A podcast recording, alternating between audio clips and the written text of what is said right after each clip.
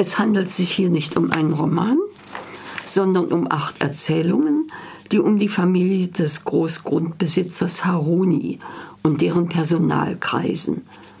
Es sind acht Geschichten über Gegensätze zwischen reichen Herrschaften und armen Dienern, zwischen traditionsgebundenen Männern und modern denkenden oder westlichen Frauen, zwischen formalem Recht und faktischem Unrecht. In drei der Geschichten geht es um Dienerinnen, die sich als Geliebte des alten, einsamen Herrn eine bessere Position im Hauswesen einer Farm verschaffen. In zwei anderen um scheiternde Liebesbeziehungen in der Oberschicht. In zwei weiteren um den Existenzkampf eines armen, abhängigen Mannes. In einer um ein völlig korruptes Rechtssystem. Zitat Und wer wird für das alles aufkommen? Der Richter, egal wie geneigt er mir ist, wird geschmiert werden müssen, wenn er seine Arbeit tun soll. Und dann werdet ihr einen Anwalt brauchen, Gerichtskosten, Trinkgelder für die Assistenten des Richters und vor allem etwas wirklich Großartiges für die Polizei. Ende. In dieser Feudalgesellschaft ist das Leben geprägt von ständiger Bemühung um Begünstigungen und Vorteile, um gesehen werden und Anerkennung, um das Nutzen von Beziehungen und günstigen Gelegenheiten, um diplomatisches Reden und Verhalten und von Korruption und Betrug. Die Reichen leben ohne zu arbeiten in den Städten besonders die Ehefrauen, und besuchen die Plantagen vor allem, um gelegentlich große Feste zu feiern, bei denen besondere Wachen die armen Zaungäste vom Zuschauen abhalten müssen. Die Diener, aus deren Perspektive oft erzählt wird, sind mit dem System einverstanden, wohl auch ohne Alternative, sind ihrer Herrschaft ergeben und nutzen ihre Position zu ihrem Vorteil, zum Beispiel mit falschen Abrechnungen etc. Arm dran sind die Frauen in der Dienerschaft. Sie nutzen ihren Körper für ihren vorläufig sicheren Status, auch zum Beispiel als angetraute Nebenfrau.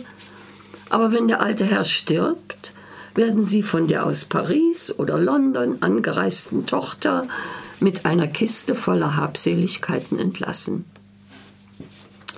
All dies ist wunderbar erzählt, anschaulich in der Beschreibung von Orten, Landschaften und Menschen, analytisch in der Darstellung der Charaktere, was ich erst beim zweiten Durchlesen schätzen gelernt habe, nachdem meine Empörung über ein so rechtloses System abgeklungen war.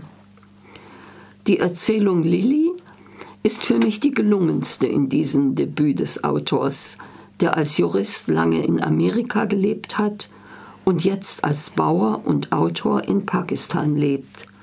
Sie, die Erzählung, zeigt das Entstehen einer Beziehung und das Scheitern der Ehe eines Partygirls aus der Oberschicht mit einem bodenständigen Großgrundbesitzer. Ich lese den Schluss.